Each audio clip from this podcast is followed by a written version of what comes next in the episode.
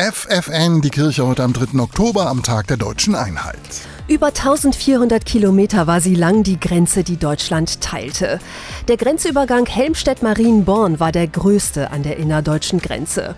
Die Anlage steht noch heute, ist Teil der Gedenkstätte Deutsche Teilung Marienborn.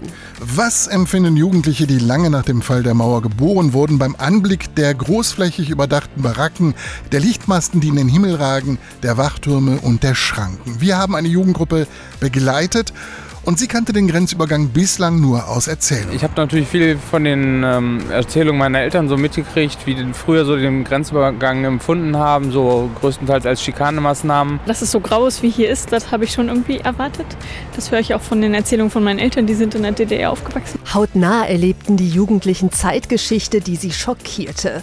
Die peniblen Passkontrollen und die speziellen Kontrollgaragen für Pkw.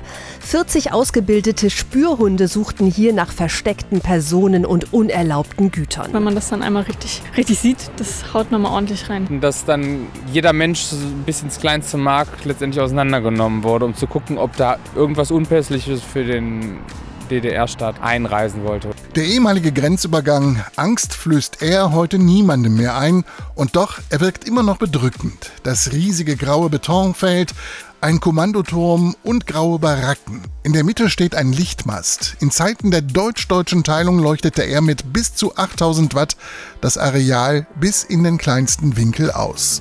Sowas haben die jungen Besucher nicht erwartet. Ich hätte mir nicht vorgestellt, dass das alles so, so riesig ist. Also es ist sehr, sehr groß, ja. Es war eine wahnsinnige Kontrollmaschinerie, die die hier aufgezogen haben. Das Fazit der Jugendlichen, sie sind schockiert und gleichzeitig wird ihnen bewusst. Also ein Bewusstsein dafür zu schaffen, ich denke, das ist sehr wichtig. Dass diese Schikanerie, die es hier sozusagen gab, dass die nicht in Vergessenheit gerät.